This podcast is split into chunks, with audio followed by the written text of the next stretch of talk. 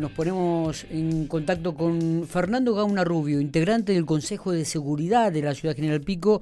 Está en comunicados con nosotros. Fernando, buen día, gracias por atendernos.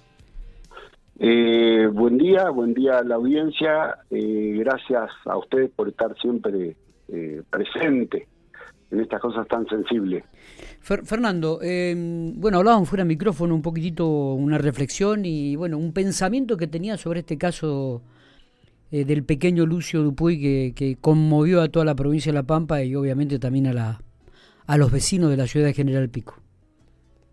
Eh, sí, primero una tristeza enorme porque una vez más volvimos a hacer noticia eh, en el país y en el mundo, se diría, porque esto tuvo una repercusión importante.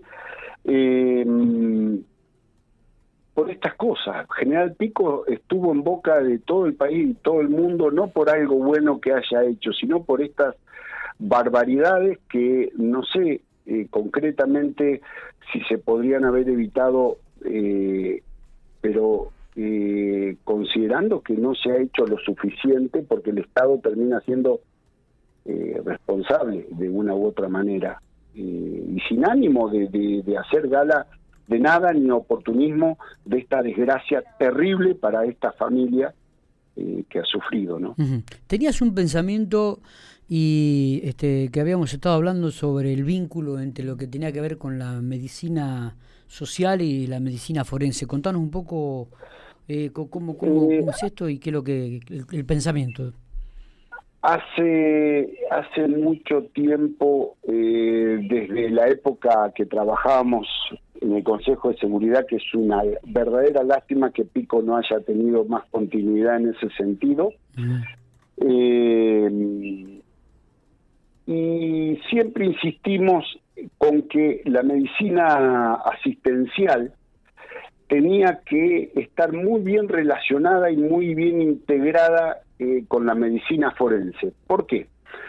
Porque la medicina asistencial termina siendo una barrera de detección importantísima, eh, como en este sentido, que el niño fue asistido en, el hospital, primero se decía que no, después se decía que sí, eh, pero si tenía una fractura y tenía un yeso, tenía un arreglo traumatológico es porque le hicieron una placa. Eh, la medicina forense en el marco del maltrato infantil eh, confía mucho en que los primeros, las primeras detecciones, la primera barrera de detección, la primera alerta es la medicina asistencial. Eh, la medicina forense tiene, por ejemplo, cosas que son muy concretas, como en una placa detectar el, síndrome de Maraca cuando los chicos se los sacude, se los amarrea desde niños o eh, desde bebé y no tan bebé, se, lo, se los amarrea y queda una, una lesión pero que no se puede leer tan fácilmente ni por un pediatra ni por un traumatólogo porque no tienen la, la, vista agudizada a eso o porque no lo tienen en mente que pueden encontrar eso. Y es normal encontrar llevarse sorpresa, hacer descubrimiento. Otra cuestión, cuando a los chicos se los golpea, se los patea, hay en las articulaciones una, insisto, yo no soy médico, pero tengo mucha experiencia y en, en congreso y en libros de eh, maltrato infantil de la medicina forense, y lo hablábamos con los médicos forenses en torno a este caso. Eh, por ejemplo, cuando uno patea a un niño, hay unas fractura, hay un núcleo de crecimiento que parece que fue una fractura, pero está creciendo el niño y es un núcleo de crecimiento. Pero ahí se llama lesión en asas de Genle, que es como eh, la manija de un, tarro, como los que venían antes, viste, que tenía una manija redondita así, este, esos tarros de, zinc que venían, los tachos de zinc, eh, y se llama en asa de Genle. Después hay extravasaciones del periostio que no puede compararse Kempe, que fue un médico norteamericano que clasificó todas estas, estas lesiones y las puso al servicio de la medicina eh, y son únicas, eh, podés decir siempre se cayó, de la silla, andando en bici, lo tiró el hermanito, se golpeó de la, se cayó de la planta, pero está demostrado que son lesiones únicas y exclusivas del maltrato infantil y que generan una alerta inmediata, quemaduras, quemaduras de cigarrillo que son únicas.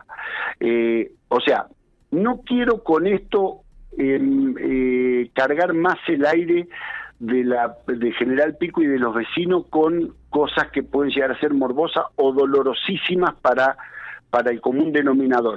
Pero la medicina tiene una deuda con esta con este caso, con la población, con esta familia, con este niño, porque no puede habérsele pasado esto la educación, el lugar donde asistía, estas cuestiones son propias de la de esta pandemia, de que los niños no asisten eh, y nadie va a ver por qué no asiste al colegio o por qué tiene cuando le acaricias la cabeza a un niño o lo saludás y notas un hematoma, nadie le importa porque o una quemadura o una lastimadura, el niño eh, maltratado, cuando vos lo vas a, a, saludar o le vas a acariciar la cabeza, el niño se defiende, no espera el saludo, se defiende como si lo fueran a, si le fueran a pegar y el mecanismo de defensa es poner la manito. ¿Por qué? Porque está acostumbrado que la eh, mano venga a no acariciarlo, a sopapearlo. Está, eh, Entonces, sí. No, digo,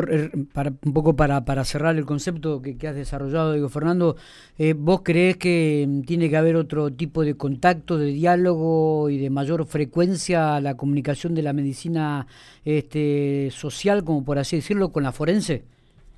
La medicina de atención, la medicina eh, tradicional eh, asistencial, que se diría así, tiene que estar emparentada con la medicina forense porque es vital trabajar en conjunto.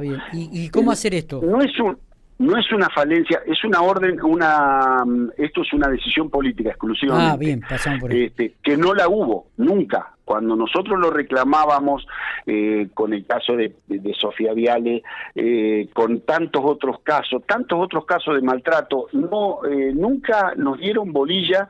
no hay decisión política punto, porque eh, la decisión política tiene que ser la interacción, tiene que ser mejorar la calidad para cuidar la población, nada más, no mm. más ni menos que eso. Como también en los juzgados, hoy hay muchos casos de negación de vínculo, privación de vínculo, y nadie investiga nada se pudren eh, los progenitores, no hablemos de padre o de madre solamente, los progenitores se pudren de ir y venir a los juzgados y nadie le interesa nada. La verdad que es una tristeza que nos haya pasado esto. Está, está. Bueno, eh, para tener en cuenta un poco, me parece lo, lo importante de esto que resaltabas, este, como para cerrar la nota, Fernando, es eh, el vínculo que debería tener la, medicina asistencial eh, social con, con, la medicina forense, ¿no? Y, las alertas que por ahí se pueden encontrar eh, en chicos o en, adultos, o también, digo, tanto en la medicina social como para, para que prenden muchas veces luces y que quizá nosotros o por ahí los que tienen que estar atentos no, no nos damos cuenta, ¿no? Tal cual. Eh, esos terminan siendo operadores de primera mano que son también los responsables de, frenar una acción. Entonces, es sumamente importante que el médico tradicional, si encuentra una lesión en un niño, en una niña, como ocurre normalmente desde el punto de vista, puede ser ginecológico o desde el punto de vista de la, revisión normal del, niño, eh, inmediatamente tiene que presentar la duda, pero ¿Para qué? Para que se investigue, no para que se estigmatice a nadie o se eh, detenga a nadie. No, no, que se investigue, que se hagan las cosas bien, porque también a partir de ahí eh, tienen que funcionar el resto de los actores judiciales, porque si no tampoco sirve. Pero es importante que empecemos por algo, por este lugar. Eh, Fernando, gracias por estos minutos, como siempre. gracias a vos y un placer estar en contacto con esta calificada audiencia que te sigue.